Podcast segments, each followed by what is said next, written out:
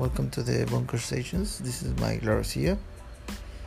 We will uh, fly with the different sounds, underground stations, uh, house music, techno, and strangers beats.